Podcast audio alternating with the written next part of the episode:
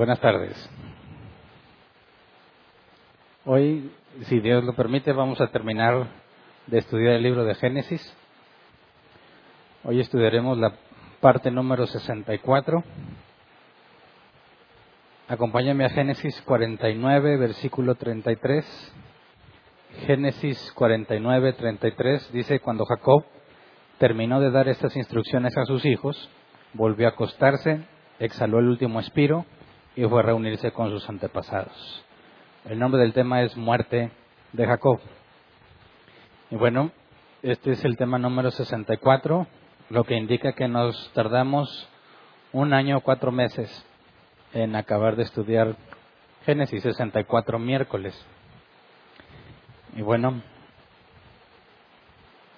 lo que vamos a ver el día de hoy, en cierta manera, sobre todo las últimas palabras de José, me parece que encierran en grandes rasgos lo que hemos visto en todo el libro de Génesis. Pero vamos por partes. Recordemos que lo último que vimos es que Jacob había bendecido a sus hijos, ¿verdad? Dios le había revelado información a Jacob de lo que sucedería con, no nada más con sus hijos, sino con sus descendientes, ¿verdad? Con las tribus. Y Jacob lo, lo comunicó a sus hijos. Y lo más relevante que vimos es que lo que hemos estado rastreando desde Génesis 3, el Mesías, se nos dio información de que sería un rey que viene de la tribu de Judá, ¿verdad? Luego, después de bendecir a sus hijos, la escritura nos dice que, Jacob dio una instrucción final, su última voluntad. Vamos a Génesis 49, 29 al 32. Dice, además, Jacob les dio estas instrucciones. Ya estoy a punto de reunirme con los míos. Entiérrenme junto a mis antepasados, en la cueva que está en el campo de Efrón, elitita se trata de la cueva de Macpela, frente a Mamre, en la tierra de Canaán. Está en el campo que Abraham le compró a Efrón elitita para que fuera el sepulcro de la familia. Allí fueron sepultados Abraham y su esposa Sara, Isaac y su esposa Rebeca, y allí también enterré a Lea. Este campo y su cueva se les compró a los hititas. Y bueno, podemos ver que ahí están enterrados Abraham y su esposa, Isaac y su esposa, y Jacob va pide ser enterrado ahí porque ahí está una de sus esposas, ¿verdad? Pero tuvo dos esposas. Entonces, cuando dice primero, estoy a punto de reunirme con los míos, pues está hablando de la muerte, ¿verdad? El Seol, el lugar de los muertos. En el Antiguo Testamento hay muy poca información sobre el Seol, ¿verdad? Pero se nos dice que en el Seol los que están ahí no alaban a Dios, ¿verdad? No tienen conciencia. El Seol se veía, en cierta manera, lo que la palabra Seol significa en hebreo es pozo. Entonces van a la tumba, ¿verdad? No hay mucha información sobre lo que ellos consideraban que había en el Seol. La información que tenemos es que se consideraba que no había conciencia. Dicen, entiérrenme junto a mis antepasados, en la cueva que está en el campo de Frón, elitita. Ahora, eh, está diciendo un lugar específico, ¿verdad? Pero está pidiendo algo que ya le había pedido José, ¿verdad? Ya habíamos visto en el capítulo 47 que Jacob le pidió a José que le jurara que lo iba a enterrar ahí, ¿verdad? En la tierra de Canaán. Además, Dios ya le había mostrado que él regresaría a Canaán. Vamos a recordarlo en Génesis 46, versículo 3 y 4. Génesis 46, 3 y 4 dice, yo soy Dios, el Dios de tu padre, le dijo, no tengas temor de ir a Egipto, porque allí haré de ti una gran nación. Yo te acompañaré a Egipto y yo mismo haré que vuelvas. Además, cuando mueras, será José quien te cierre los ojos. Así que es curioso, ¿no? Que después de dar las bendiciones, Jacob pida que lo entierren allá, cuando Dios ya le había dicho que regresaría allá, y luego recordemos el juramento en Génesis 47, 30 al 31, dice, cuando vaya a descansar junto a mis antepasados, sácame de Egipto y entiérrame en el sepulcro de ellos. Haré lo que me pides, contestó José. Júramelo, insistió su padre. José se lo juró e Israel se reclinó sobre la cabecera de la cama. Entonces, ya tiene el juramento de José. Tiene la palabra de Dios antes del juramento de José. ¿Por qué razón pide al resto de sus hijos que lo entierran en Canaán? ¿Por qué? ¿Dudaba de lo que Dios fuese a hacer?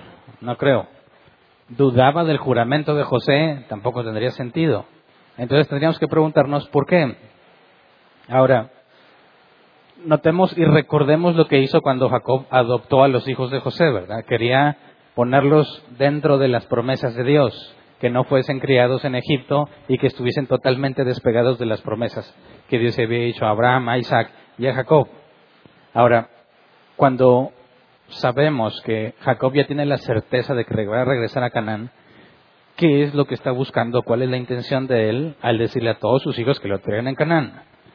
Y me parece que si analizamos, bueno, al ratito llegamos a las últimas, la última voluntad de José, que es la misma que de Jacob, me parece que tiene el mismo objetivo.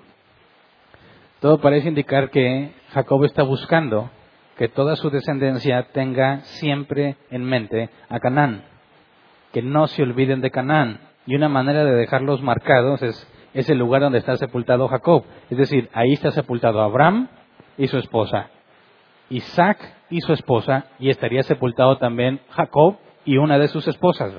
Ahorita vemos que anda con, con la otra. Pero entonces, de esta manera, podemos ver que Jacob, además de haber adoptado a los hijos de José, está buscando que siempre tengan presente, toda su descendencia, siempre tengan presente la tierra de Canaán.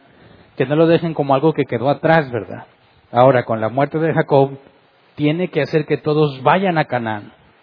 Y eso es interesante porque vamos a ver que cientos de años, cientos de años después, todos los descendientes de Jacob van a la tierra de Canaán, ¿verdad? Pero me parece que tanto él como José, en su última voluntad, está buscando que toda la descendencia tengan siempre presente la tierra de Canaán. No creo que esté dudando de Dios, no hay ninguna información que nos lleve a concluir eso, ni tampoco que esté dudando del juramento de José. Así que está una, me parece que está asegurándose que Canaán quede grabada en la mente de su descendencia. Nos decía, allí fueron sepultados Abraham y su esposa Sara, Isaac y su esposa Rebeca, y allí también enterré a Lea. No había registro de qué había pasado con Lea, ¿verdad? No se nos registra cómo fue que la sepultaron, el punto es que la sepultaron ahí. Pero la pregunta es, ¿por qué sepultó a Lea ahí y no a Raquel? ¿Qué había pasado con Raquel? Vamos a recordarlo en Génesis 48, 7.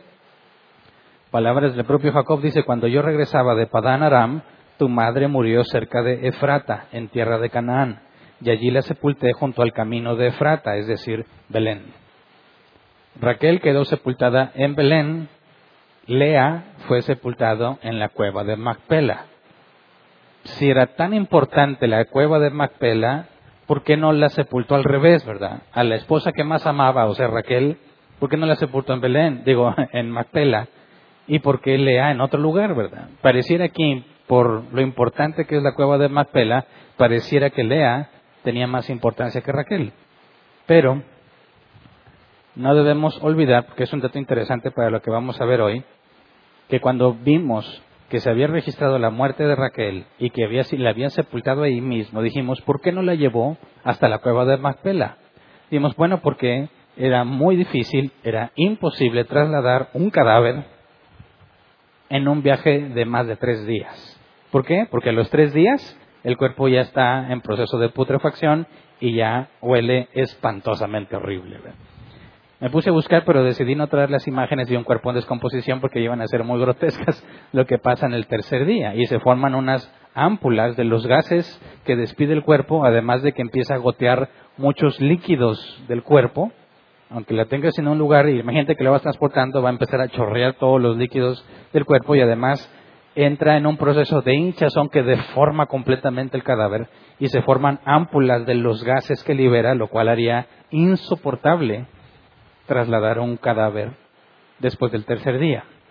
Entonces, no era factible, definitivamente no era factible llevar a Raquel hasta la cueva de Macpela.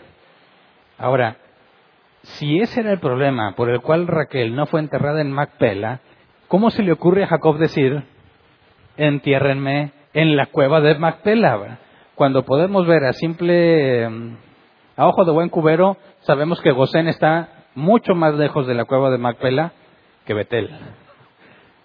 Así que está Jacob consciente de que es imposible llevar su cadáver después de morir Quizás podría esperarse hasta que ya el cuerpo esté descompuesto totalmente y entonces buscar trasladarlo, pero no es lo que él pide. Él está diciendo, cuando me muera, no me entierres aquí, llévame allá.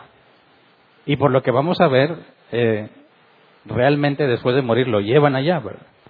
Pero entonces la pregunta es, ¿Jacob está consciente de que lo que le pidió a José es una tarea demasiado compleja? Para empezar tendríamos que ver cuánto tiempo tomaría un viaje de Gosén a la cueva de Macbela. Ahora, ya habíamos ubicado Gosén en el mapa, ¿verdad? Anteriormente. Y si tú le preguntas a Google Maps dónde está la cueva de Macbela, te lo ubica directamente, lo que nos permite calcular una distancia. ¿Me muestras la imagen, por favor? Hice ese cálculo en los mapas de Google para tener un estimado de la distancia considerando una de las posibles rutas que se debieron haber tomado en aquel entonces. Y bueno, aquí está más o menos Gosén, lo que habíamos ubicado en otro mapa.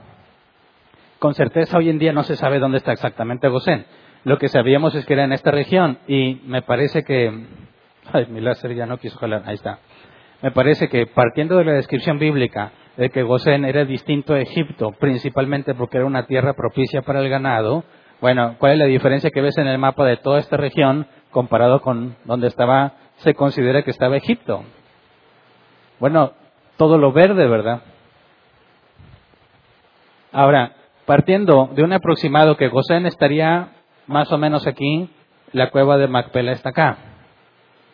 Y según encontré algunos diccionarios bíblicos, esta sería una de las rutas más comunes en aquel entonces. Así que si tú trazas esta distancia en el mapa, aquí te da la distancia aproximada.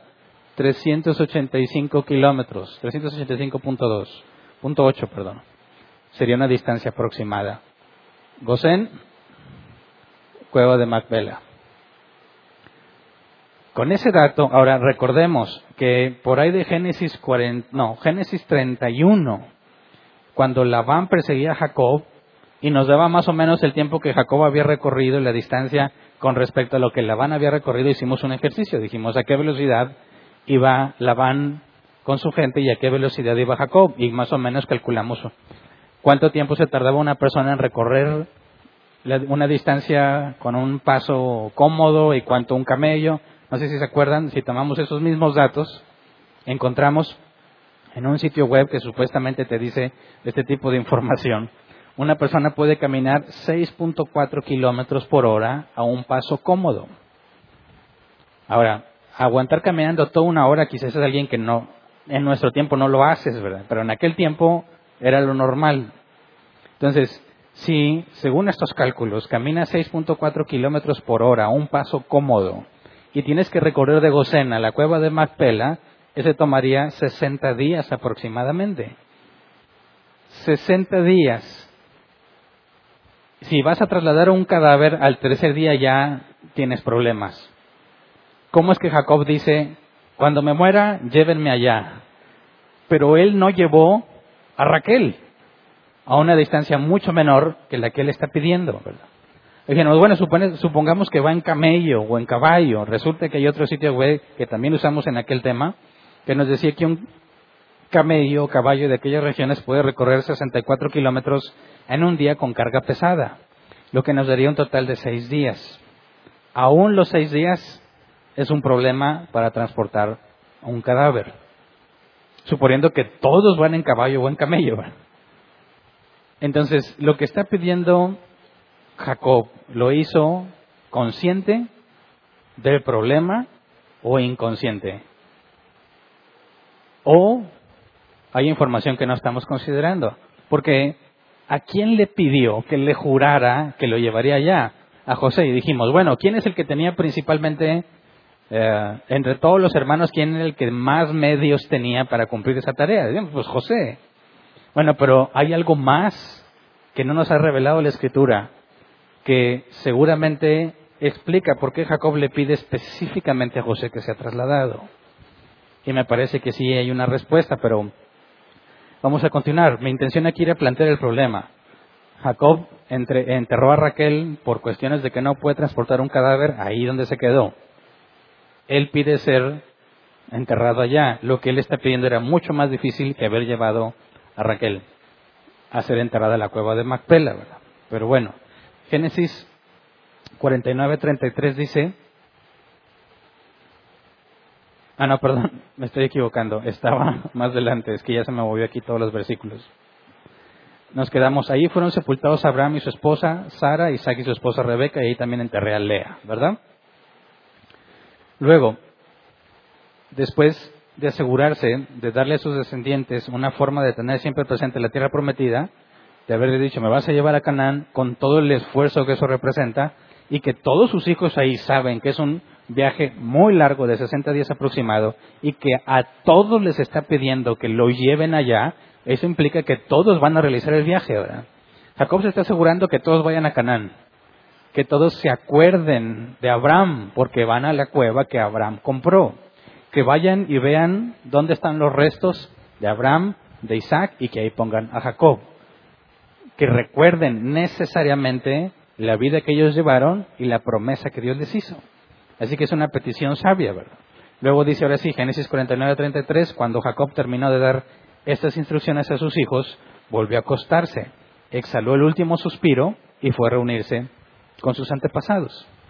Ahora, esto de volvió a acostarse nos pone en contexto lo que había pasado. Recordemos, Génesis 48.2 dice, cuando le avisaron a Jacob que su hijo venía a verlo, hizo un esfuerzo, se sentó en la cama. Este hijo era José, ¿verdad? Le avisaron a José, oye, tu papá quiere verte. Manda a llamar, cuando viene José, José eh, Jacob hizo un esfuerzo y se sentó en la cama. ¿Qué es lo que nos decía el versículo 33?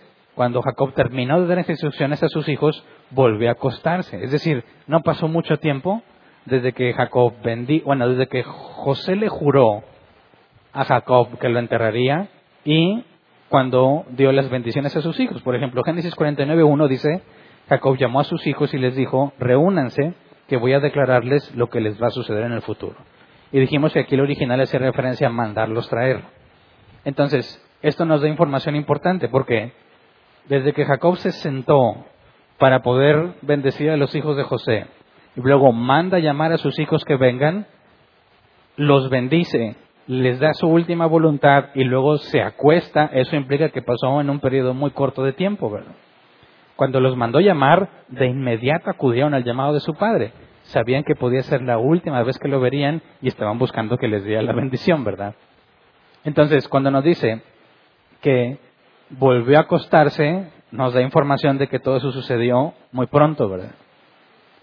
Exhaló el último suspiro y fue a reunirse con sus antepasados se acuesta, no nos dice exactamente cuánto tiempo pasó, pero tuvo que haber sido en ese mismo día, y ahí muere. Y lo que nos muestra esto es que muere en paz y muere acompañado de toda su familia. Después de esto, se cumplió lo que Dios le había dicho a Jacob. Génesis 51 dice, entonces José se abrazó al cuerpo de su padre y llorando lo besó. ¿Qué es lo que Dios le había dicho a Jacob? Lo leímos hace un momento, cuando mueras, será José quien te cierre los ojos. ¿Qué es lo que hizo José en cuanto murió? Se abrazó al cuerpo de su padre y llorando lo besó. No nos dice exactamente que le cerró los ojos, ¿verdad? Pero eso, digo, no tendría ningún problema en asumirlo, ¿verdad? Está ahí con su padre, lo abraza, llora y lo besa. Si murió con los ojos abiertos, se lo cerró, ¿verdad?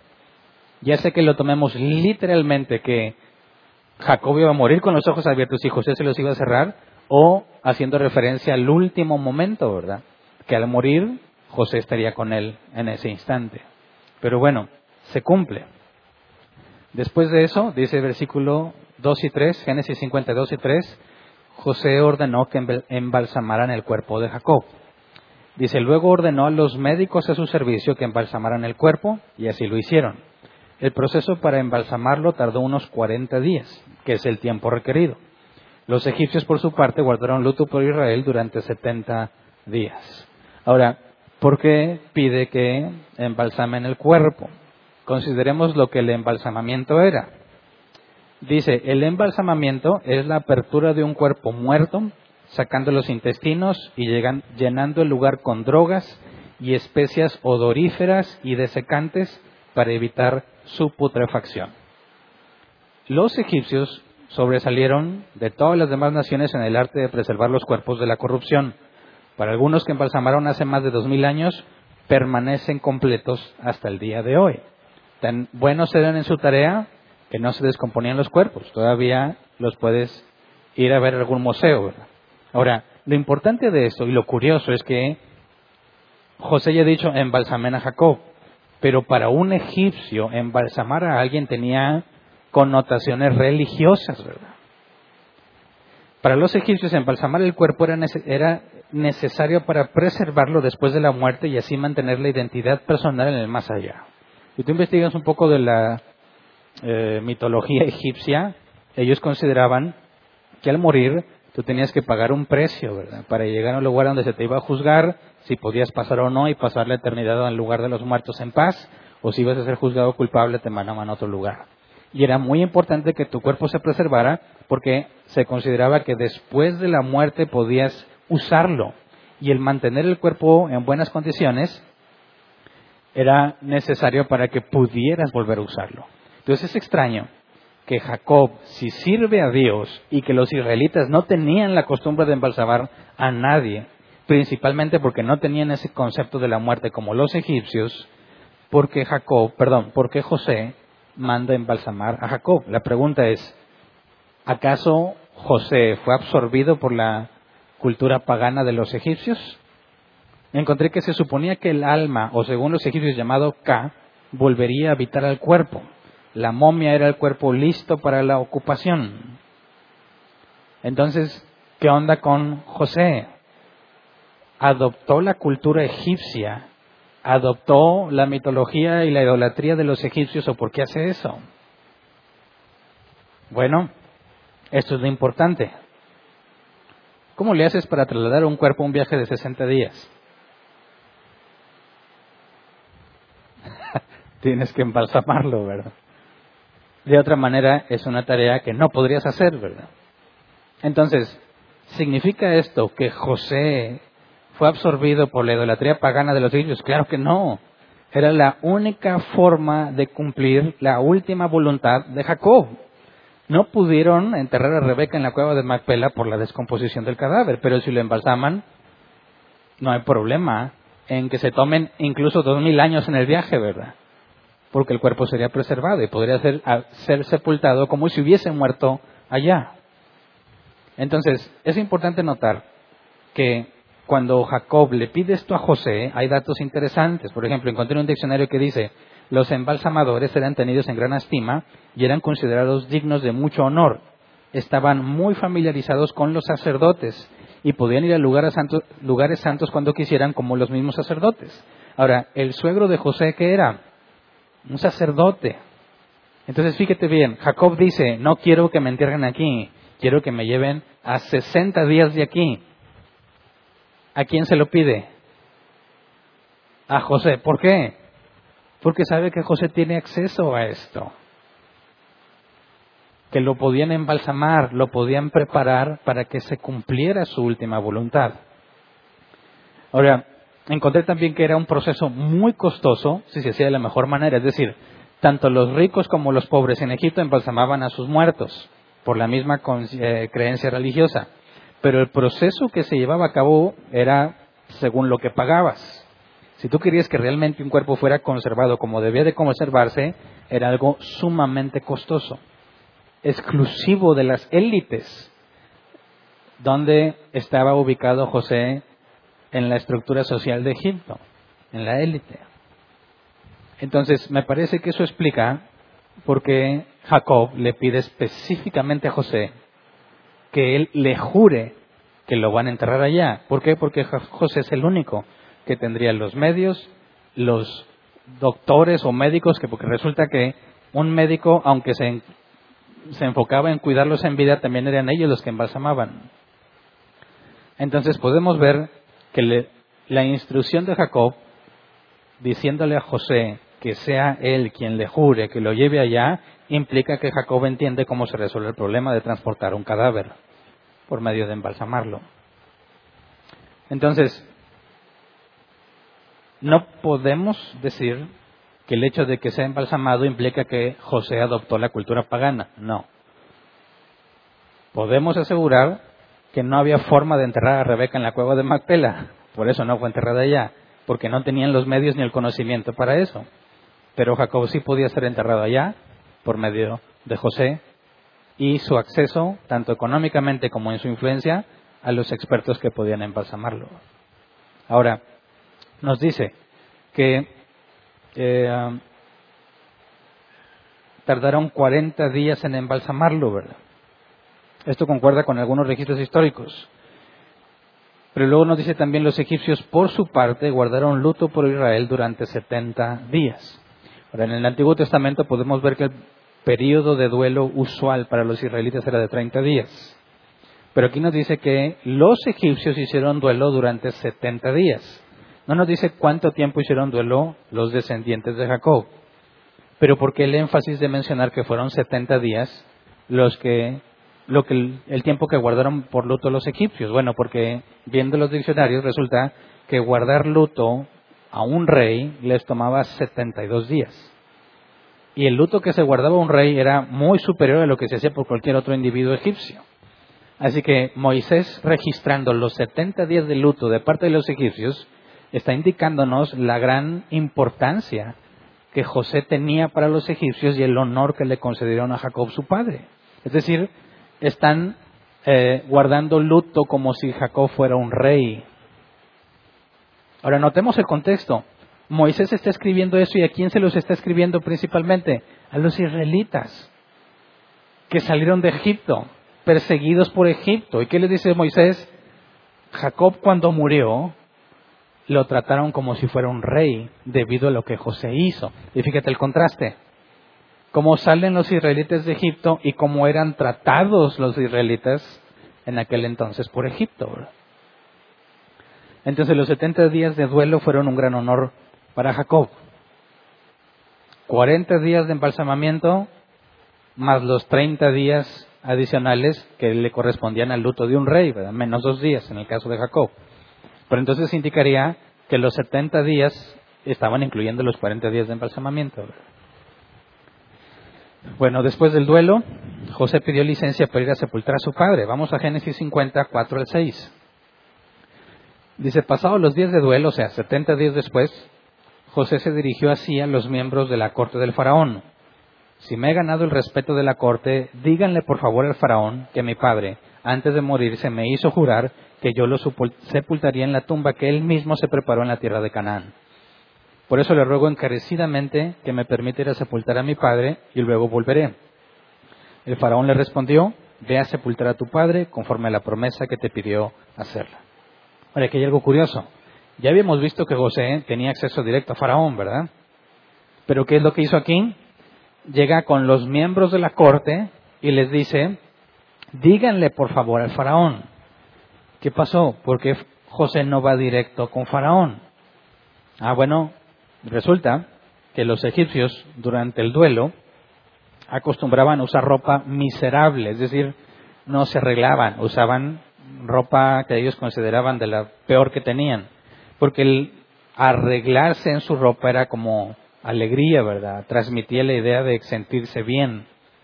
Pero si estaban en duelo, se ponían ropa miserable, se dejaban la barba, o sea, no se la afeitaban. Ya habíamos visto que para los egipcios era vergonzoso traer barba. Siempre estaban afeitados, incluso rapados. Pero los que no se rapaban, además de, de no afeitarse la barba, el cabello se lo dejaban desordenado. Es decir, no se lo ungían con ningún tipo de aceite ni lo peinaban y se recluían en sus casas. Entonces, ¿se acuerdan de qué tuvo que hacer José cuando lo sacaron de la cárcel para presentarlo con Faraón? Bañarse y afeitarse. Porque presentarse ante Faraón, que se consideraba una especie de deidad en aquel entonces, tenías que estar en tu mejor condición. Así que, ¿por qué Jacob, perdón, por qué José no va directo con Faraón? Por la condición de duelo. No podía presentarse así ante el Faraón. Así que se acerca a la corte y le pide que por favor le digan a Faraón, porque él está bueno, despeinado, si es que tenía cabello, trae barba y siendo israelita pues debería tener una barba abundante y está mal vestido. No puede presentarse así ante Faraón. Así que por medio de la corte le manda el mensaje y por medio de la corte Faraón tuvo que decirle, ok, ahora fíjate, le está diciendo, me voy a ir a un viaje de 60 días aprox de ida y 60 de venida. Cuatro meses en los que no va a estar haciendo ninguna de sus funciones ninguna de sus obligaciones no era como decir, ah, pues ya me voy, al rato vengo. No, tenía que pedir permiso, ausentarse durante cuatro meses. Era un viaje largo.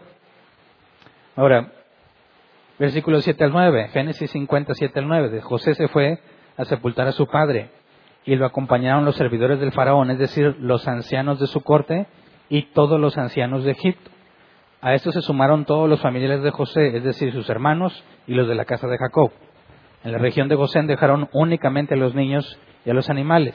También salieron con él carros, jinetes, formaron así un cortejo muy grande. Ahora esto es interesante, cuatro meses de viaje, de ausencia, y sin embargo se fueron los ancianos de la corte y todos los ancianos de Egipto. Resulta que Egipto estaba gobernado por distritos y cada distrito tenía a su anciano. Es decir, toda la élite de Egipto se fue junto con José durante cuatro meses para sepultar a Jacob. Esto confirma lo que Moisés estaba relatando, no nada más los 70 días de duelo, sino aparte la realeza acudió al sepulcro, es decir, fue sepultado con honores propios de un faraón. Tan importante era José que toda la realeza de Egipto lo acompañó en el o en su proceso fúnebre, ¿verdad? Así que imagínate la sorpresa de los israelitas leyendo esto o escuchando lo de Moisés.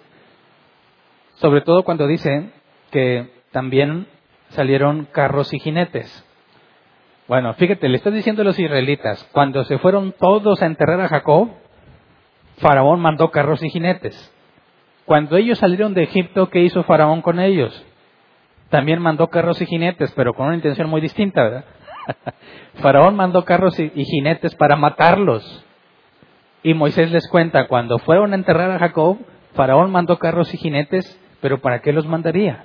Yo estuve buscando si esto era normal en un proceso fúnebre y resulta que no.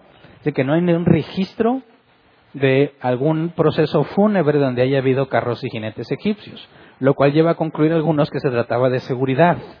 Imagínate la cantidad de gente que se está trasladando toda esa distancia que vimos en el mapa. ¿Cuántos eran todos los descendientes de Jacob? Y se quedaron los niños y los animales. Obviamente no los dejaron solos, ¿verdad? Tenía que haber sirvientes. Ah, ok, o sea que nada más fueron, eh, digamos, los, los hijos o los principales, la familia directa. Entonces, ¿cuántos descendientes tendría? ¿Cuántos irían solamente con los hijos de Jacob? Ahora agrégale los ancianos de Egipto, la gente importante, y cuántos carros y jinetes tendría que mandar para proteger a toda esa gente en un viaje de cuatro meses. Así que, en definitiva, era algo que todas las, todos los pueblos, todas las personas que estuvieran por ahí, se iban a enterar de semejante procesión. ¿A quién van a enterrar? Ahora, llegando a Canaán, todos conocen quién era Jacob, ¿verdad? ¿Podrían ser atacados? No, no registramos ningún enemigo que quedara con ganas de vengarse, excepto los de Siquem, pero nos había dicho la Escritura que Dios había puesto terror sobre ellos. Ahora, también por esas zonas están los descendientes de Saúl, que sabrían que es su tío el que vienen a enterrar. Entonces, no creo que hubiera probabilidad de ataque, ¿verdad? Pero si viaja la realeza, ¿cómo viajarían ellos? ¿Serían una tentación como para robarlos? ¿O iban todos muy austeros? Imagínate qué podrías hacer con todos los ancianos de Egipto reunidos si tus intenciones son malas y hacer daño será tu oportunidad. Pero entonces, la enorme cantidad de gente que se está trasladando solamente porque Jacob era el padre de José. Tan importante fue José que Egipto demostró un gran dolor en la pérdida de su padre. Ahora, nos dice versículo 10 al 11, al llegar a la era de Hatar, que está cerca del río Jordán, hicieron grandes y solemnes lamentaciones Ahí José guardó luto por su padre durante siete días. Cuando los cananeos que vivían en esa región vieron en la era de Hadad aquellas manifestaciones de duelo, dijeron, los egipcios están haciendo un duelo muy solemne. Por eso al lugar que está cerca del Jordán lo llamaron Abel Misraín.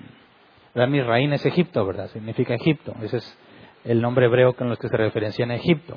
Y Abel se traduce como prado, aunque algunos otros aseguran que se puede traducir como llanto o como luto. Entonces Moisés está diciendo, a ese lugar, por la enorme cantidad de gente que era, le llamaron el llanto de Egipto o el luto de los egipcios. Tan grande fue la comunidad que fue que marcó ese lugar para siempre. Se detuvieron. Ahora, yo estuve buscando si alguien podía ubicar en el mapa dónde está eso y nadie sabe dónde está. No se sabe dónde está. Yo quería decir, si podía ver dónde estaba la cueva de Macpela y luego dónde está este lugar, podríamos tener una idea de todo lo que habían viajado, pero nadie sabe dónde está. Lo único que vemos aquí es que Moisés está explicándoles a toda la gente de ahí, bueno, ¿sabes por qué Abel Misraim se llama Abel Misraim? Porque ahí se detuvieron a hacer otros siete días de duelo por Jacob. Ahora, ya lo habían, ya habían guardado 70 días de duelo. Ahora ahí hay otros siete, lo que implica que estaban manifestando el enorme dolor por la pérdida de Jacob. Luego dice versículo 12 al 14, los hijos de Jacob hicieron con su padre lo que él les había pedido. Lo llevaron a la tierra de Canaán y lo sepultaron en la cueva que está en el campo de Macpela, frente a Mamre, en el mismo campo que Abraham le había comprado a Efrón elitita para sepultura de la familia. Luego de haber sepultado a su padre, José regresó a Egipto junto con sus hermanos y con toda la gente que le había acompañado. ¿Puedes imaginarte lo que son dos meses de ida y dos meses de venida? Es impresionante. ¿Qué tanto apreciaban a José? No cabe duda que era uno de los hombres más apreciados de todo Egipto. Entonces cumplieron la última voluntad. Toda la familia regresa y trata de retomar su vida. De hecho, el duelo era precisamente para eso, para que llores, para que te desahogues, para que aceptes lo que pasó y puedes retomar tu rutina diaria. Pero resulta que los hermanos de José temen que una vez muerto Jacob, José quiera vengarse. Génesis 50, 15 al 17. Dice, el reflexionar sobre la muerte de su padre, los hermanos de José concluyeron, tal vez José nos guarde rencor y ahora quiera vengarse de todo el mal que le hicimos. Por eso le mandaron a decir, antes de morir tu padre dejó estas instrucciones, díganle a José que perdone por favor la terrible maldad que sus hermanos cometieron contra él. Así que por favor, perdona la maldad de los siervos del Dios de tu padre. Cuando José escuchó estas palabras, se echó a llorar. Ahora, ¿qué es lo que pasó con los hermanos? ¿A qué conclusión llegaron? Dijeron, a mí sí me hace que José nos dijo que nos perdonaba solamente por amor a su papá, ¿verdad? Y quizás ahora que no está Jacob, ahora sí se va a desquitar. Así que dice, le mandaron a decir, no fueron ellos, le mandaron a decir, antes de morir tu padre dejó esas instrucciones. Díganle a José que perdone por favor la terrible maldad que sus hermanos cometieron contra él. Eso no está registrado, ¿verdad? No podemos asegurar que no lo dijeron, pero fíjate el detalle con el que Moisés nos registra en los últimos momentos, ¿verdad? Y no hay registro de que hayan dicho eso, que es muy probable que sea mentira y que tengan que apelar a que, oye José, fíjate, ellos piensan, no nos mató por amor a su padre, ¿verdad? Jacob. Bueno, díganle que Jacob dijo que nos perdonara. ¿Verdad? Y no fueron ellos, mandaron a alguien. Díganle que su papá dijo que nos perdonara a todos. Ahora, sea mentira o no, esto nos deja ver algo. Que José sabía que su padre supo lo que le habían hecho. ¿Se acuerdan que cuando los hermanos encontraron o descubrieron que era José porque se reveló a ellos, tuvieron que ir a decirle a Jacob y nos preguntábamos, ¿le confesaron lo que habían hecho o no? Bueno, esto confirma que llegó un momento en el que se lo confesaron, ¿verdad? Jacob se enteró. Y si está diciendo, sea mentira o no, díganle a José que los perdone, eso implica que Jacob perdonó a sus hijos. Habíamos simplemente especulado al respecto por la evidencia y de que no había una información que dijera que nunca le habían confesado la verdad, pero esto, sea mentira o no, demostraría que José estaba al tanto de que Jacob se enteró. Así que si le confesaron su pecado a su padre y su padre los perdonó. Lo que les preocupa a ellos es si José realmente los ha perdonado o no. Entonces, cuando llega estas personas que no se especifica quiénes fueron los que mandaron, quizás pudieron haber sido dos o tres hermanos o alguna otra persona, le dice también, eh, tu padre dijo, perdona la maldad de los siervos del Dios de tu padre. Y aquí hay otro argumento. El primero es, Jacob dijo que nos perdonaras. El segundo es, nosotros también somos siervos de Dios de tu padre.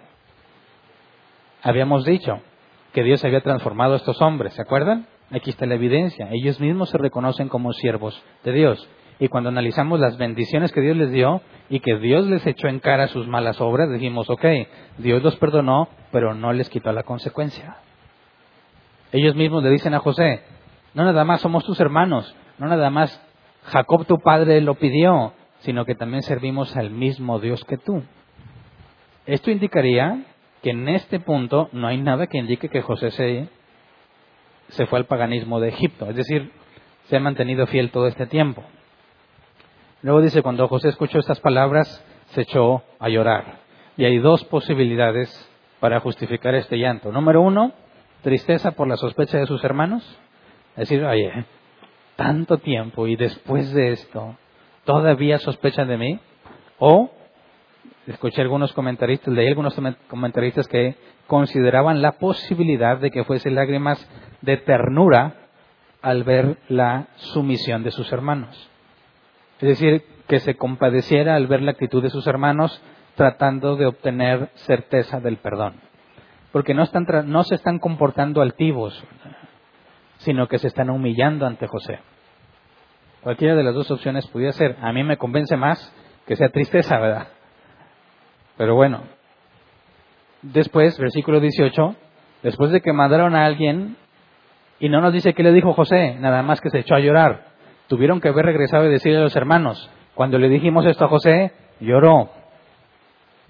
Ahora, ¿por qué llora? Bueno, tuvieron que ir personalmente. Génesis 50, 18. Luego sus hermanos se presentaron ante José, se inclinaron delante de él y le dijeron, aquí nos tienes, somos tus esclavos. Ahora, esto implica que ellos no se consideran perdonados. Porque al decir somos esclavos, tenemos que recordar lo que pasó cuando José se mostró a sus hermanos que había dicho que se iba a quedar con Benjamín, ¿verdad? ¿Qué ofrecieron ellos? Ofrecieron su vida en servidumbre por la liberación de Benjamín. Cuando ellos van y se postran ante José y le dice, aquí nos tienes, somos tus esclavos, ¿qué es lo que están diciendo?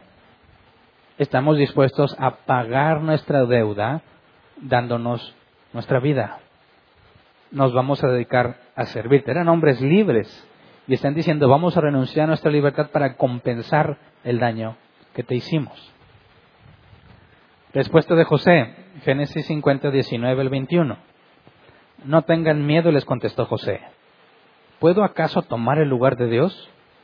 Es verdad que ustedes pensaron hacerme mal, pero Dios transformó ese mal en bien para lograr lo que hoy estamos viendo, salvar la vida de mucha gente. Así que no tengan miedo, yo cuidaré de ustedes y de sus hijos. Y así con el corazón en la mano, José los reconfortó. Ahora, a esto me refiero con que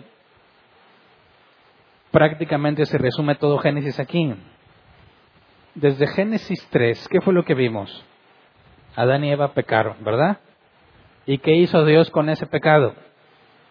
Lo perdonó cuando les dio pieles, ¿verdad? Y luego les dice, un hijo de Eva va a acabar con esto. Eso que ellos hicieron malo, Dios lo ha usado para traer algo bueno. Y en toda la historia que hemos visto, desde antes del diluvio, después del diluvio, lo que pasó en la Torre de Babel, todo lo malo que Dios ha permitido, específicamente también en la vida de José, todo siempre ha sido porque hay algo bueno que viene con eso. ¿Y qué es lo que dice José? Ustedes quisieron, desearon, ustedes me hicieron mal de su propia voluntad, pero Dios lo usó para un bien, y en eso radica la soberanía de Dios, aún por encima de las decisiones humanas. Dicen los ateos, si Dios es bueno, ¿por qué no detiene el mal? ¿Por qué no acaba con el mal? Porque nos haría desaparecer a todos, acabaría con todos nosotros, ¿verdad? ¿Quién de aquí es bueno? Nadie. Si Dios acabara con el mal, tendría que traerse otro diluvio, sin nadie que se salvara. Entonces, ¿por qué Dios permite el mal? Para bien. Dios es el único que puede hacer que lo malo traiga algo bueno. Y prácticamente es lo que hemos estado viendo en Génesis. Todos los hombres con los que Dios ha tratado, les ha tenido mucha paciencia, les ha perdonado muchas cosas y sus errores, por ejemplo, Judá con su nuera Tamar, pensando que era una prostituta, tiene un hijo que se llama Fares y de ahí viene el Cristo. Eso malo que ellos hicieron, Dios lo usó para algo bueno. De ahí viene Jesús. Entonces, las palabras de José me parece que debieran quedar grabadas siempre en nuestras vidas. No importa lo malo que suceda, hay cosas que son muy difíciles de explicar. ¿Por qué Dios pudo haber permitido esto? Bueno, no tienes la información todavía en el momento en que pasa, como José, como José tampoco la tenía.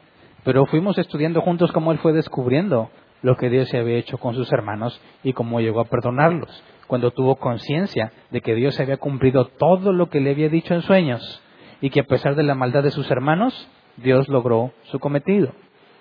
Aún vimos en las bendiciones que Jacob dio a sus hijos que se les dijo anticipadamente qué tierra iban a recibir, tierra que las tribus recibirían por suerte, por azar, demostrando que Dios tiene control aún sobre el azar. Entonces, cuando decimos que Dios es soberano, estamos diciendo que aún por encima de la libertad que el humano tiene para hacer lo malo, aún por encima de lo que los humanos se proponen hacer, Dios está en control de todo eso. Y luego nos dice una última voluntad. Génesis 50, 22 al 26. José y la familia de su padre permanecieron en Egipto.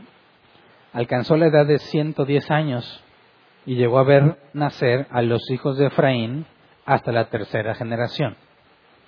¿Cuál es la tercera generación? Los bisnietos, ¿verdad? llegó a ver a sus bisnietos. Dice, además cuando nacieron los hijos de Maquir, hijo de Manasés, él los recibió sobre sus rodillas. ¿Se acuerdan qué significaba eso? Adoptarlos. Así que José adoptó a sus bisnietos. ¿Por qué? No lo dice.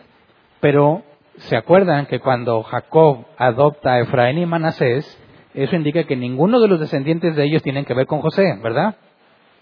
Y lo que José hace es que adopta a todos sus bisnietos, de manera que José no se quedó sin descendientes, por así decirlo, sino que los bisnietos los adoptó como suyos. ¿Por qué? No lo sé. Analizamos el por qué Jacob había adoptado a los hijos de José, pero no nos dice nada sobre por qué José adopta a sus bisnietos, pero Moisés lo registra.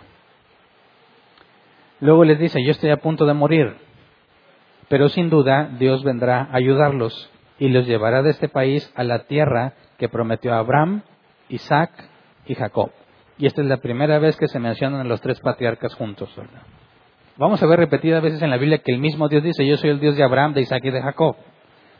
Pero la primera vez que se menciona es de boca de José. Dice, sin duda Dios vendrá a ayudarlos. ¿Qué les está recordando ahí? La revelación que Dios le dio a Jacob que primero le había dado a Abraham, que iban a estar en tierra extranjera, iban a ser oprimidos y luego Dios los liberaría. ¿Qué les está recordando José a todos los suyos? Dios dijo que aquí van a ser oprimidos. Todavía no los oprimen, ¿verdad? Hemos visto que José tiene el más alto honor en Egipto después de Faraón. Así que mientras José aún no muera, él sigue siendo respetado y amado por los egipcios. Todos saben que por medio de José se salvaron de la muerte. Pero les dice, Dios vendrá a ayudarlos. Les está recordando, aquí, en este mismo lugar, donde son tratados con respeto, donde tienen una tierra propia, es decir, bueno, no es de ellos, pero se las dejaron a cuidado de ellos, aquí mismo, según lo que Dios dijo, los van a oprimir. Pero Dios va a venir a ayudarlos y los llevará de este país a la tierra que prometió Abraham, Isaac y Jacob. Él nos incluye. ¿Por qué? Porque la promesa no pasó a nadie más, ¿verdad? La promesa no se la dio Dios a Judá, quien recibió los beneficios de la primogenitura, ni a José, quien recibió la segunda porción que correspondía al primogénito. la promesa solamente fue dada a Abraham, confirmada en Isaac y luego confirmada en Jacob, y ahí terminó. Así que él no dice la promesa que Dios me hizo a mí, no, Dios no le prometió nada a José, ni tampoco le prometió nada a Judá. La promesa quedó en los tres patriarcas, y aquí son mencionados como un ejemplo de esperanza. Ninguno de los tres la recibió, y es lo que la carta a los hebreos nos dice. Estos murieron sin ver el cumplimiento pero murieron confiando en que Dios lo haría. Sabían que lo iba a hacer después de ellos, no durante sus vidas, sino aún después de muertos. Y es la misma esperanza que tenemos los cristianos. Podemos morir diciendo, Dios vendrá, ¿verdad? No en el mismo sentido que con los israelitas, pero tenemos la misma promesa, Él va a venir, nos va a ayudar, nos va a dar un cuerpo nuevo, eso no lo tenían revelado ellos. Pero es lo que José les recuerda. Él vendrá a ayudarlos y los llevará a la tierra que él le prometió a Abraham, Isaac y Jacob. Dice entonces José hizo que sus hijos le prestaran juramento. Les dijo, sin duda Dios vendrá a ayudarlos. Cuando esto ocurra, ustedes deberán llevarse de aquí mis huesos. Ahora fíjate bien, Jacob pidió que su cuerpo fuese llevado. Aquí se nos habla de los huesos. ¿Por qué? Bueno, porque debemos recordar que la promesa consistía en que después de muchos años Dios los liberaría. Así que Jacob, perdón, José está hablando de lo que va a suceder en un futuro lejano, no algo que esté cercano. Y tiene la misma voluntad que Jacob, ¿verdad? Pero no le dice, llévenme ya. Cuando eso pase, me llevan con ustedes. Quiere ser enterrado en Canaán. Ahora, vamos a Éxodo 13, 19, que nos registra cuando se le cumplió a José su última voluntad. Éxodo 13, 19 dice, Moisés se llevó consigo los restos de José, según éste se le había pedido a los israelitas bajo juramento. Esas habían sido las palabras de José. Pueden contar ustedes con que Dios vendrá en su ayuda. Cuando eso suceda, llévense de aquí mis restos. Así que, mucho tiempo después, el mismo Moisés cumple con lo que José pidió. Nos dice José murió en Egipto a los 110 años de edad. Una vez que lo embalsamaron, lo pusieron en un ataúd. ¿Por qué lo embalsamaron? ¿Cayó en la doctrina idólatra? No, es lo mismo, la misma intención que Jacob. Ser preservado para que pueda ser sepultado allá. Entonces, vemos que al igual que Jacob, José se muere en paz, da testimonio a su familia de que Dios lo preservó hasta el final les recuerda la promesa que Dios ha hecho y muere. Es decir, Abraham fue preservado hasta el final de sus días, Isaac fue preservado al final de sus días, Jacob también y José también.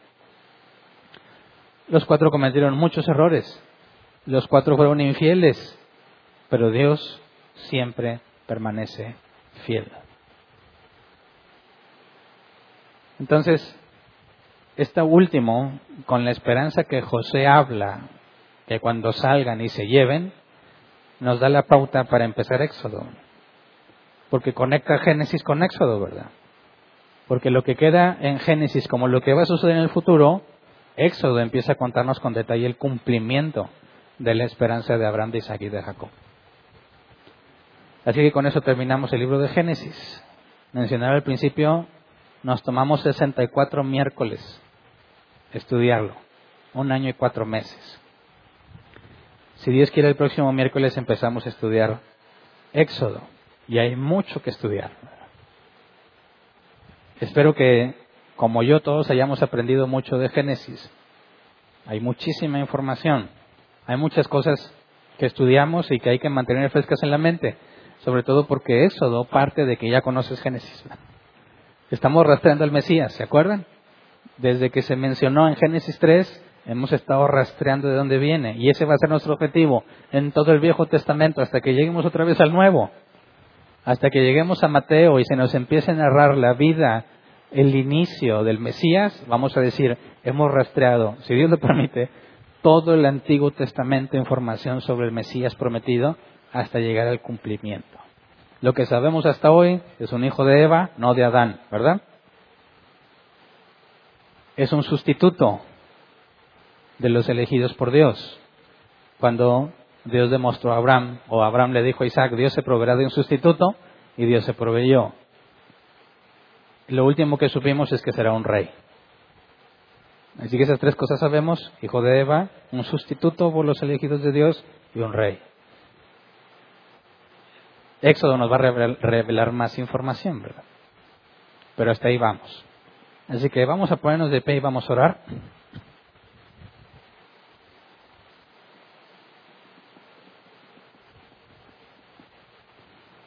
¿Cuánto nos tardaremos en llegar otra vez a Apocalipsis?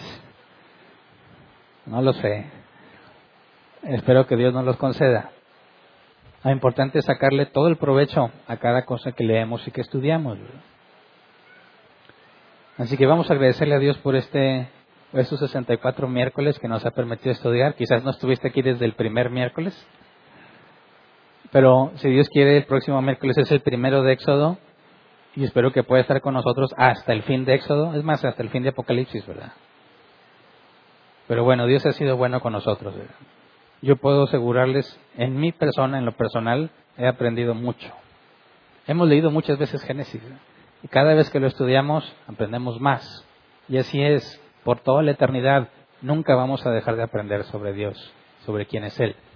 Lo importante ahora es que todo lo que aprendimos lo apliquemos, si no de nada sirve. y principalmente en Génesis encontramos esperanza, confianza. Y eso es lo que hay que poner en práctica, ¿verdad? Así que vamos a orar. Señor, queremos agradecerte por todo este tiempo que has estado con nosotros guiándonos por el libro de Génesis. Gracias por todos los que están aquí, que empezaron desde el día uno, desde la primera vez que empezamos a leer Génesis. Te pedimos, Señor, que agregues a todos los que deban estar estudiando con nosotros, a todos los que nos vas a guiar para aprender.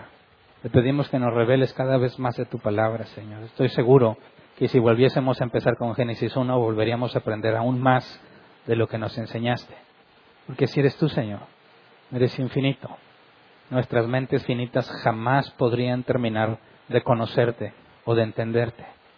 Te rogamos, Señor, que todo lo que nos has mostrado no quede no se ha echado en saco roto.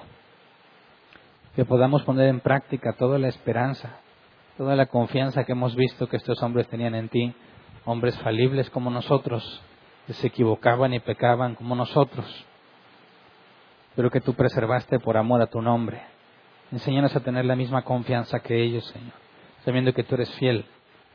Concédenos llegar hasta el final de nuestros días con la certeza que ellos guardaron, hablándole a nuestros hijos a nuestra descendencia sobre tu fidelidad y mostrándoles que aún hasta el último momento de nuestras vidas nos preservaste por amor a tu nombre.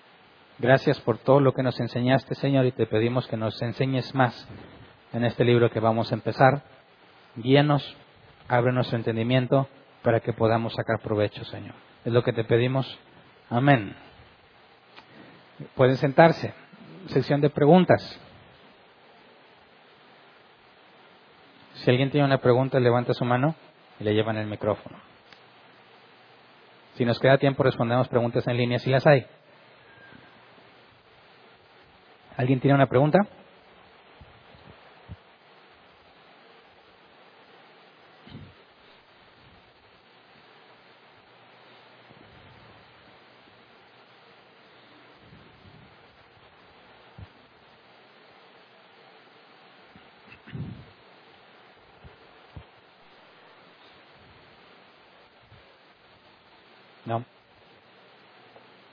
Dios no quiere que preguntes.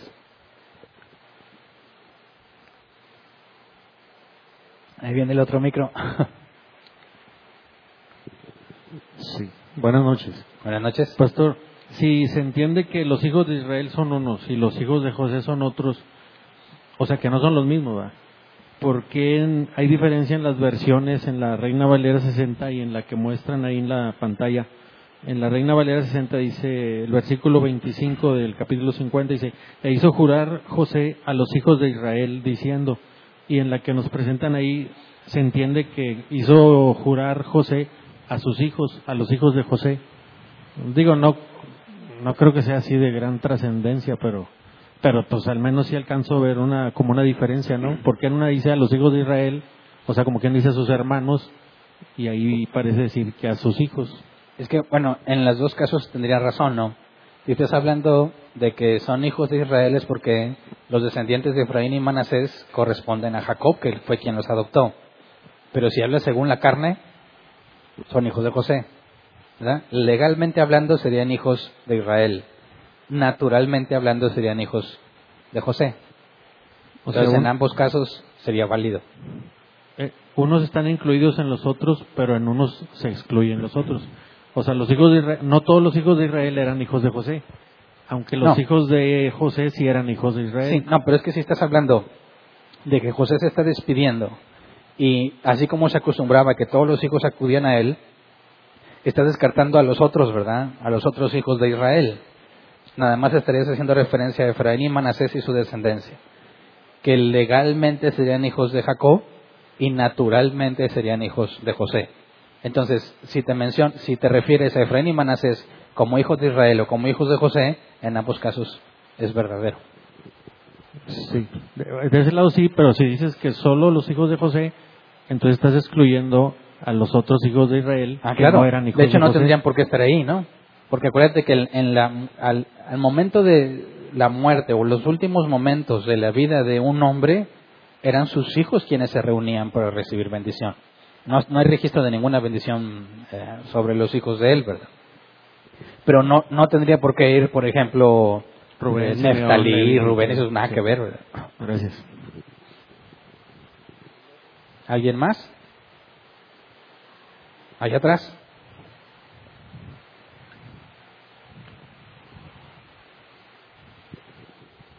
Buenas noches. Una Buenas pregunta, ¿hay, ¿existe alguna razón en la Biblia o que se explique el por qué, por qué toda la descendencia de Abraham, Jacob, Isaac, Dios, o bueno, ellos, o Dios les pedía que se casaran entre ellos mismos con la familia? Bueno, todavía no es una ley, ¿verdad? Eso vamos a verlo hasta más adelante. Pero lo que Abraham preservaba o buscaba preservar es que no fuesen contaminados con los pueblos paganos. ¿Por qué? No porque en un sentido biológico hubiera algún problema, sino por la idolatría. Y entonces imagínate casar a un hijo de Dios con una mujer pagana, el problema, aunque ellos pudieran sobrellevarlo, el problema estaba en la descendencia. Y Dios, Dios había dejado registro, bueno, Moisés dejó registro que Dios hab- había dicho que había escogido a Abraham porque él le enseñaría a sus hijos los estatutos. Entonces, la intención de Abraham, de Isaac y de Jacob era preservar, a, digamos, la fe, ¿verdad? Que se mantuvieran todos sirviendo a Dios y no fuesen contaminados por el paganismo, pensando en los hijos. Encontramos eso en el Nuevo Testamento, no os unáis en yugo desigual, es lo mismo. ¿Sí? Es, bueno, comentó ahorita algo de, de Abraham, Jacob e Isaac. Este, ¿Por qué nada más se mencionan esos tres patriarcas, por así decirlo, y no Judá o los demás? Porque solo ellos recibieron la promesa, ¿verdad? Dios, la promesa que le hizo a Abraham, la confirmó en Isaac y la confirmó en Jacob y en nadie más. Entonces, cuando, cuando se refiere, o Dios mismo dice, yo soy el Dios de Abraham, de Isaac y de Jacob, está haciendo referencia a esa promesa en específico, que de Abraham serían benditas todas las naciones por medio de un descendiente. Nada más a ellos tres, Dios le confirmó la promesa. Después de que Jacob, antes de morir, da sus bendiciones, Dios profetiza lo que va a pasar con sus descendientes. De manera que ya no era necesaria una confirmación de esa promesa, nada más lo hizo con ellos tres. Gracias. ¿Alguien más? ¿De nuevo?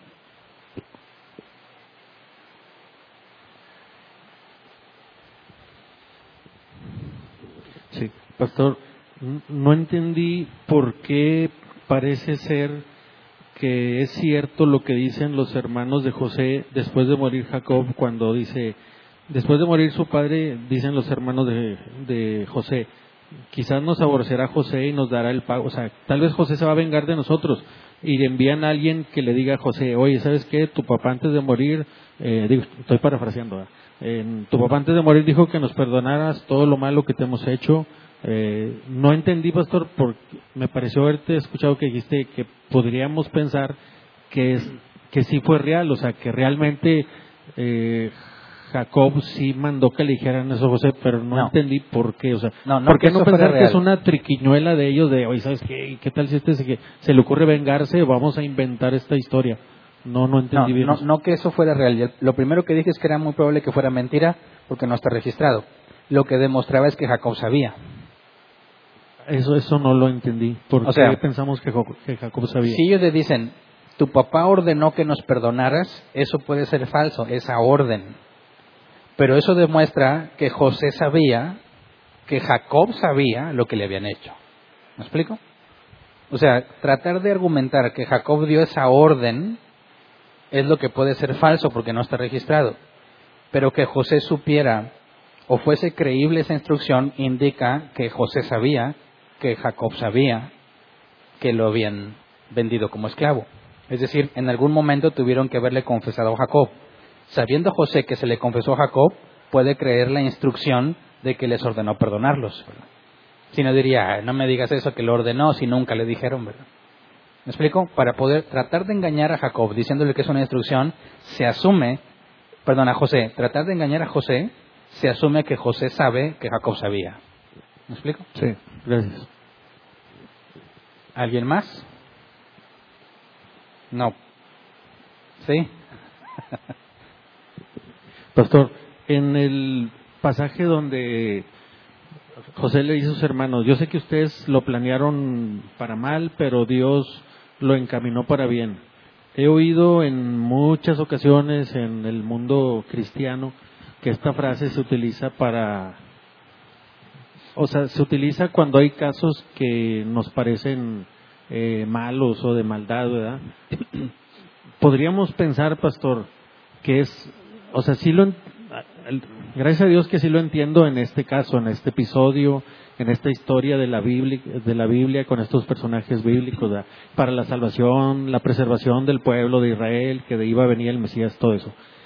Pero de ahí, pastor, a, a asumir o suponer o casi afirmar que es una regla general en toda la historia del universo, de la humanidad, de todos los que vivimos sobre la tierra, de que todo lo malo que les pasa a todas las personas, Dios lo va a encaminar para bien, porque eso le dijo José a sus hermanos.